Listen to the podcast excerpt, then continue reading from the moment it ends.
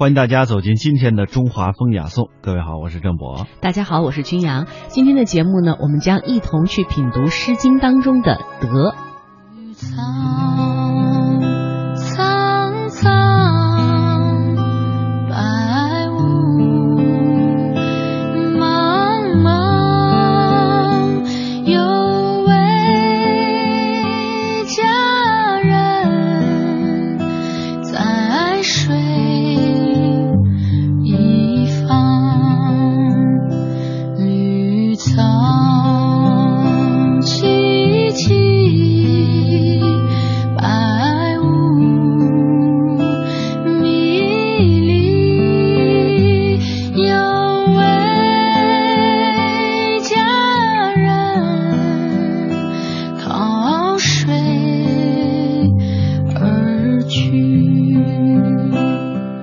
听到的这首歌曲《在水一方》，它的歌词源自于《诗经·国风·秦风》当中的《蒹葭》一篇。《诗经》是中国古代的诗歌总集，也是儒家五经之一。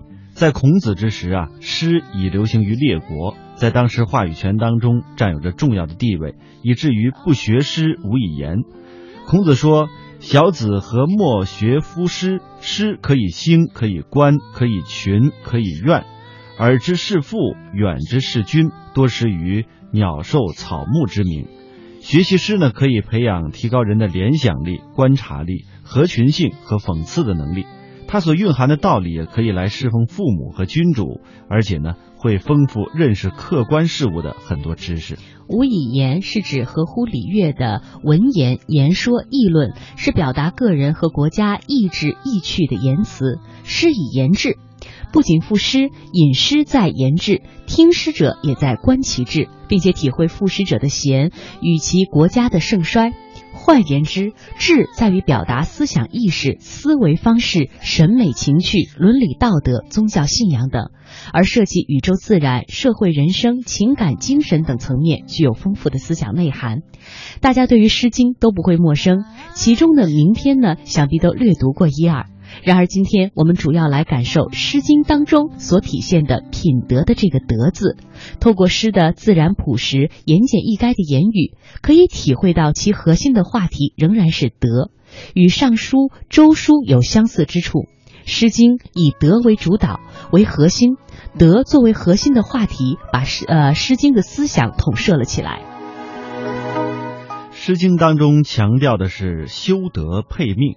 修德的方法和途径便是自求，也就是依靠主体自我的道德自觉和主体的自我的道德修炼，而不能依赖被动的修德，因为这样的修德呢不能够持久。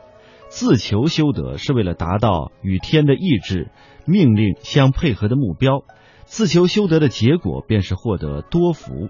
可以看得出来，《诗经》当中凸显了主体人的能动性、功能和作用。换一句话说。主动权不在天，不在命，而在于人自我。山西大学文学院的教授、博士生导师刘玉庆谈起《诗经》当中的德，他便认为突出的特点便是顺人情而循礼仪。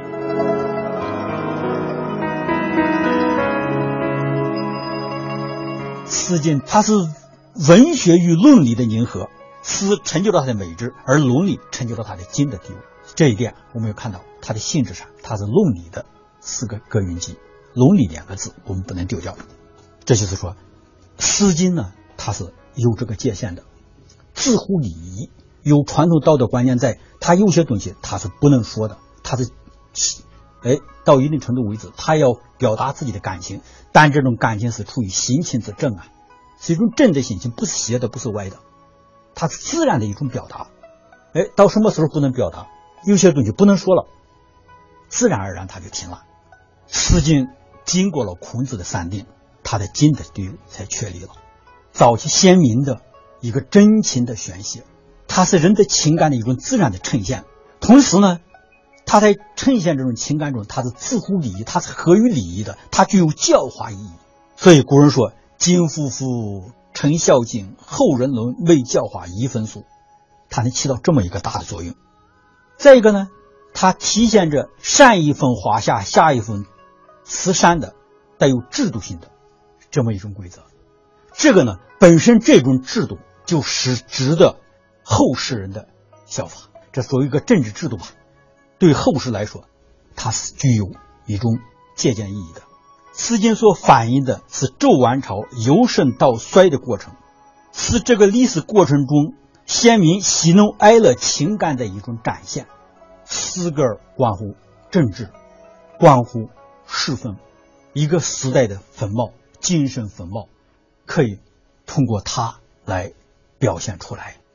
对这个诗歌和政治之间的这种关系，一个很好的总结。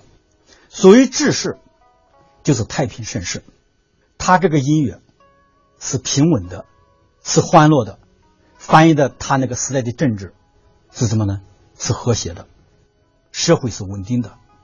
你比如说周颂，他就反映的周朝早期的臣侃盛世啊，那个治理天下太平那种。所以呢，他这个诗经呢，他是。他把周朝政治由盛到衰到完的这个时代的人的那种精神风貌，通过诗歌给展现出来了。他对后来呢有很大的借鉴意义，这是很重要的。同时，诗歌有一种教化作用，这个也是很重要的。诗歌的教化作用，你像《诗经》，他看到的就是一种教化。他通过演奏这些音乐，有人献善啊。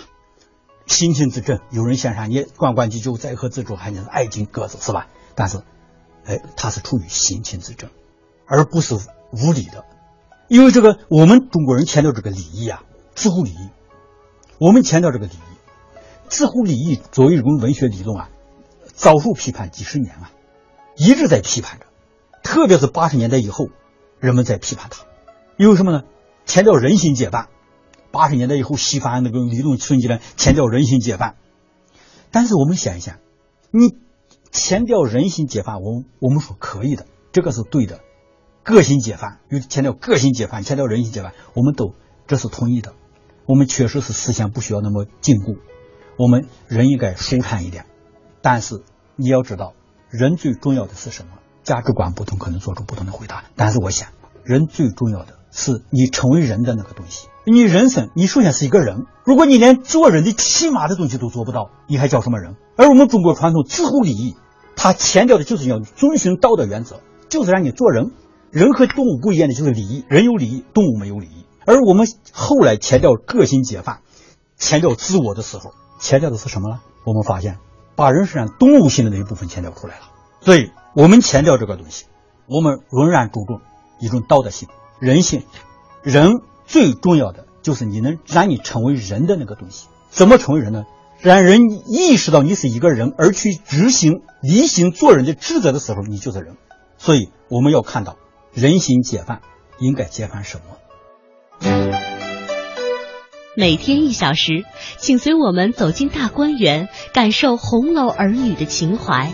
每天一小时，随我们坐进白鹿书院，听朱子的治家格言。每天一小时，可邀李白品美酒，白居易赏梅花。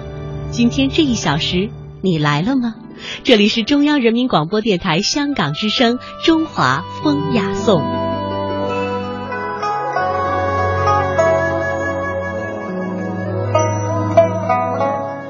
在《诗经》当中也谈到了爱民之德和为政以德。国立台湾大学呃国文系的教授欧丽娟认为，《诗经》啊具有高度的伦理化。他从儒学的角度出发，阐述了《诗经》与政治之间的千丝万缕的联系。文学当中呢，当然也存在一种叫做根文学。那这个根文学就是最基础，而且甚至呢是所有文学的一个最初的发源哦。那这个根文学呢，它的意义在哪里？就是呢，它会有力的规定，诱发着文学以及人们审美指向的形成。周文化很早。就已经确立了那个人人文精神跟人本主义啊，所以很早就已经用人文化什么的方式来看待整个世界。那换句话说，理性的，那么现世的，就是这个我们生活的这个 this world 的哈的这样的一个世界的关心，就构成他们的一个对这个世界认识的主体啊。所以这么一来呢，超越的形而上的那些原始的巫风啦，或者是那些呃我们认定为是比较是巫术的呃迷信的想象的那些呢，就比较不是中国文化的主要内涵。好，他们基本上是比较排除这样的东西。所以中国的人文文精神是非常早熟的哈，所以很早就已经决定了我们的那个呃这个文化跟文学的一个一个主要的那个框架。那么也就是因为如此，所以儒家文化发展的比较早哈，那么使得呢中国文化比较是历史化、伦理化。那么《诗经》它是缘起于西周初到春秋中叶好的这个。呃，不只是民间歌谣，它事实上已经都呃贵族化了啦哦。那么它所收集到的这些歌词歌曲的来源也非常宽广哦。不过主要都是在呃黄土高原、黄河流域一带。所以各位请看，地域寒瓜从山东到陕西的一个黄河流域一带哦。所以百分之百它是周文化的产物。那周文化有什么特点呢？高度历史化跟伦理化。那么跟商的文化不一样，商的呢就比较迷信鬼神哈，呃比较注重淫词，所以就比较有一种超现实、超越的想象力的，所以这是两个文化基本上的不同了哈。所以周文化的产物呢，周呃的这部诗经，它的内容也真的就是高度历史化跟伦理化，所以它里面虽然就涉及到一些呃比较是非礼教的，好非伦理性的那一种呃人性的若干呃现象。但是呢，实际上呢，它也呃以一种比较所谓的温柔敦厚，那么以一种呃儒家化的一种方式呢来修辞表达，好，那这个呢是注定《诗经》它必须呃应该这样讲，就是它跟儒家的高度关系，好，《诗经》当然作为一个根文学，它提供了很多的题材呃典故，哈，这个都毋庸置疑。那但是呢，我现在要说，《诗经》更重大的影响，真的是在一个对。美学判断上面一种价值取向的一个一个一个先天的一个呃决定，好，应该这样，先天决定就是说，当后面的文学在进展的时候呢，它的那个审美判断或它的价值取舍，已经早就被《诗经》的这一套给笼罩住了哦。那这个就非常的，我觉得其实是对于一个创作现象更。影响深远的事情，因为它是从你的意识形态里面发挥作用，它不是在你写作的时候我取一些材料来组织而已，它是在你的意识形态里面，你的美学品味、你的价值判断就已经先做了一个很深远的、很彻底的一个呃一个优先的干预了啊。首先就是说，尤其是风跟雅，因为圣那个是指对他们呃朝代祖先的一个祭祀，那个没有这个问题。但是呢，风与雅哈这两个类别，就会引发出政变跟美次的这两种不同的这个呃理解跟判断。那什么叫政变美次呢？主要就是从《诗经》的这个政治功能来。呃，进行的一种判断，哈，也就是说，你到底是正统，还是呢走了偏锋，是一种呃变异，哈，已经也就是非正统的意思。你是呢在美美，就是来赞美，从正面来反映民俗，来呃颂扬执政者的攻击。还是呢？你其实是对这些民俗的焦薄或执政者的不当深有愤懑不平，因此你用讽刺的方式来书写，这个就是所谓的美跟刺的不同。好，所以你是用正面的来看待这些现象，还是你是用负面的，想要来揭发它的阴暗面、它的丑陋面，呃等等，这个就是呢，你这个作品可以看出来的它的宗旨所在。哈，那简单说。如果是从这个政变的这个角度来说，那么国风就有所谓的正风。那么雅哈雅除了大雅小雅之分之外呢，从这个政治功能来讲，好从它的写作宗旨来讲，也会有所谓的正雅哈。那当然还有颂，颂不用讲了，颂一定是非常正面的，好一定是歌功颂德，因为对你的祖先，你绝对只有赞颂，只有感谢，好。那就这三者而言呢，就引呃引起的是后来写诗创作的一个，尤其是儒家化很深的这个文人传统里面的言志传统。那所谓言志，一定讲的都是非常正面的。呃，济世的理想啦，自我对呃对国呃对国家对世界的贡献啦，主要研制传统就是在这样的一个背景底下建立出来，而当然它所形成的就是一个儒教的诗学哈，就是儒家的诗学。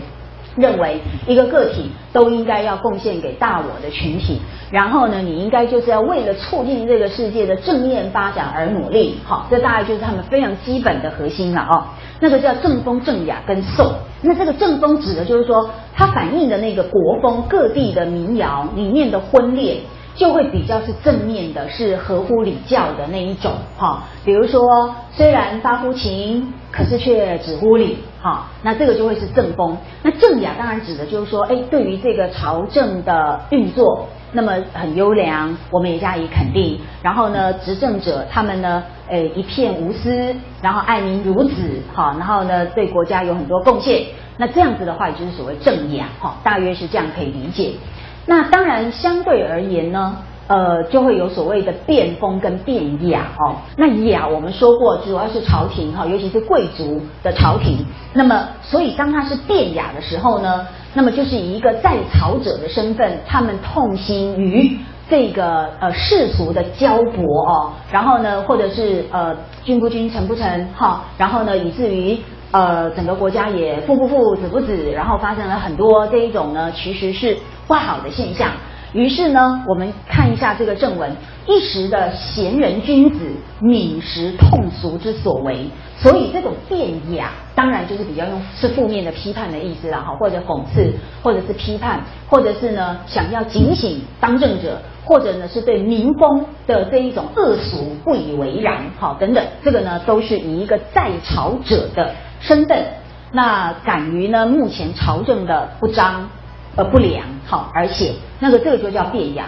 那变风当然还是回到民间来了哦。那么你会发现，变风就是跟人民生活最密切相关，也是他们终身大概最重要的一个课题哈，也就是婚恋诗哦。那么当它是一个变的方式的时候呢，这个时候的爱情诗就是所谓的淫奔之词。好，那淫奔就是非礼教的这种情欲关系。就叫淫奔，所以私奔啦，然后过分的没有被礼教所呃同意跟承认的一种情欲行为等等，那呃这一类的国风的内容就会被认为其实是不够，应该说不是反映良好风俗，也不值得作为典范的那一种呃类型，你就把它叫淫奔之词，而这一类的风啊就叫变风。另外还有一种呢，是在野者，好，在野者就是他没有官衔，他并没有负担国家的任务哦，但是呢，他就是觉得现在当政者做的不好，所以呢，他就居下流而上上者，那么所写的就是呢讽刺，哈，讽刺诗啊，那这个行为本身在儒家的观念里面，这其实就是不正当的行为。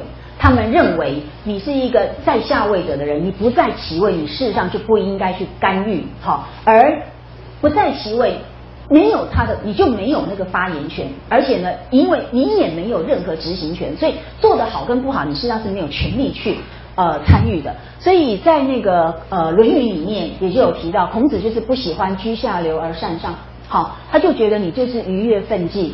呃，因此呢，这个就会被视为变，变就是非正统，不值得作为典范，不值得效仿。好，那所以你在野者固然有那一份机械之心，可是他就是认为你没有谨守你的分寸的分际，好，你的或者是你身份的那个分寸跟分际。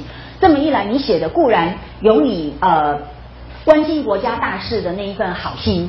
可是实际上你做的就是不应该的行为，好，这个是呃在儒家的看法底下，我现在慢慢觉得这是有有一点道理的。哈，当然不绝对，世间的道理呃很多，居下流而上上者这一点呢，以当时的儒家来讲，就会觉得这就是你没有自我约束。哦，你不在其位，但是你过分逾越你的分际，好，所以呢这就会被归类到变非正统，好，而且可以说他们认为是不被鼓励也不被同意的一种做法。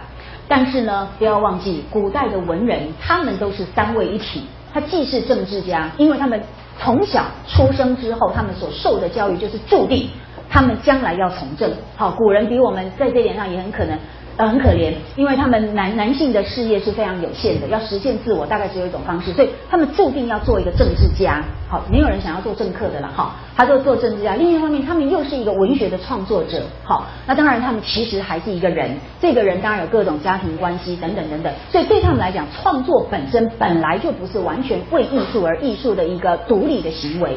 它背后连带的是他这整个人在当时整个文化价值观底下的所有的内容，那配合他的个性，然后呢配合他的文学的这个才能，然后才写出这些成果出来。所以就此来讲，你不在他的那个文化背景、他的那个历史价值观去看待他们，是完全不能真正理解他们的哦。绿草。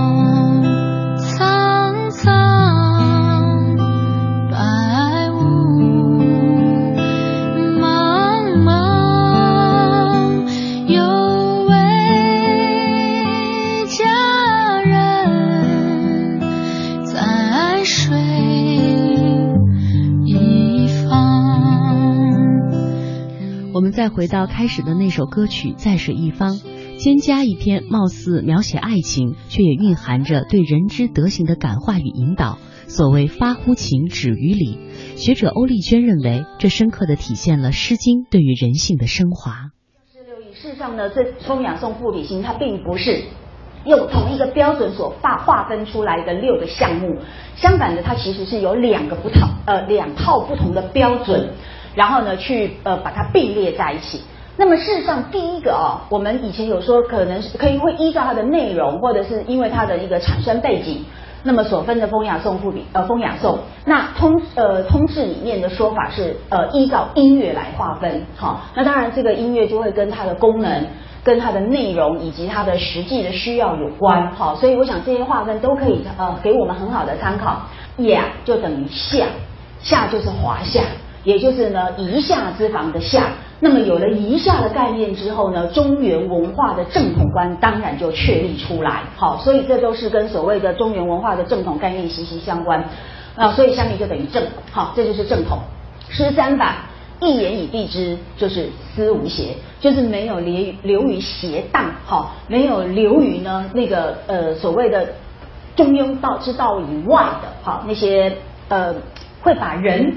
导向不好的呃心灵处境的那一种东西，好，所以它当然有哀有乐，好，但是呢就是无邪，不会让你呢感受到那种心灵过分所带来的黑洞，好，使得人一进去之后呢，你会被卷入到一种失衡的状态，哈，或者是失去这个诶重力感的那种状态，这个对人的存在其实是不好的哦。就是说，简单来说，呃，基本上施教哈，或者是诗经的那个。呃，抒情重点，它其实是要告诉你正当的情感流露，情感当然要流露，好，而且情感本来就不需要压抑跟抹杀，呃，儒家从来没有这么样的违反人性哦，他只是告诉你说，你可以正当化一点，你可以呢学会怎么样优雅的去看待你心中的这样的一个。波涛汹涌，而且很有可能会反过来吞噬自己、吞噬别人的这种状态哦。所以呢，假如从这个角度来讲，我觉得《诗经》是非常迷人的一种情感模式。它不是说蒹葭苍苍，白露为霜，所谓伊人，在水一方。所以这个伊人不是伸手可以触及，它是隔着一道水，很难与逾越，而因此可望而不可及，是不能碰触的，是可望而不可及的。那这代表什么意思呢？来，因此，因此哦，呃，我们台湾的一位诗学前辈黄永武先生，他就呃做了这样的一个研究哈，他的那个篇名就是《诗经》中的水，好，那么由这个《诗经》中的水去阐发，到底《诗经》为了水这个意象添注了。哪些象征意涵？那做了一些蛮有意思的考察。那我们把它从跟这个婚恋有关的那个部分呢，来做一点补充哦。他就说哦，这个隔水伊人模式其实要表达的是什么呢？首先，他歌咏的是在水一方的伊人。好，就像刚刚说的，不是你伸手就可以触及，不是呢立即好就可以发生呃情侣关系。为什么呢？原因就是在呃隔水伊人的这一种呃男女关系的模式。它其实就是要借由水来代表礼教大房，水就是礼教，而礼教是一个大房，所以它让男女那么停留在一个思无邪的这个相思的这一种精神境境界，而不涉及到那么非礼教的那个部分。